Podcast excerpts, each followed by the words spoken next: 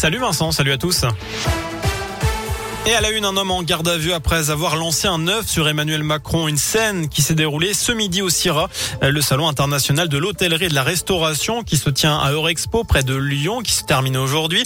Alors que le président a arpenté les allées du salon, un œuf a été lancé dans sa direction. Il a rebondi sur son épaule et s'est écrasé au sol. L'auteur du tir a été immédiatement exfiltré. Il s'agit d'un étudiant de 19 ans inconnu des services de police. Il est entendu en ce moment par les forces de l'ordre. Emmanuel Macron qui assistait cet après-midi à l'installation de l'Académie de l'organisation l'Organisation mondiale de la santé, un centre de formation au métier de la santé qui ouvrira en 2023 dans le quartier de Gerland.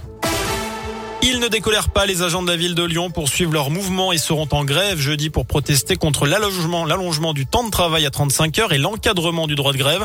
Une note de service envoyée aux agents de l'éducation et de la petite enfance les oblige désormais à prévenir de leur mouvement de grève 48 heures à l'avance. La réunion qui s'est déroulée aujourd'hui en mairie n'a rien donné d'après le syndicat. Des perturbations sont donc à prévoir dans les cantines et les crèches jeudi.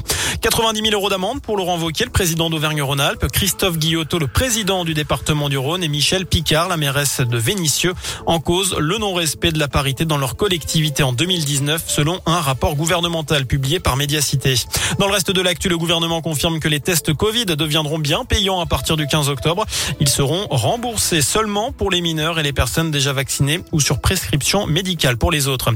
Et puis, le nouveau numéro national de prévention du suicide sera mis en service vendredi. C'est ce qu'a annoncé le ministre de la Santé Olivier Véran. Un numéro gratuit accessible 7 jours sur 7 et 24 heures sur 24.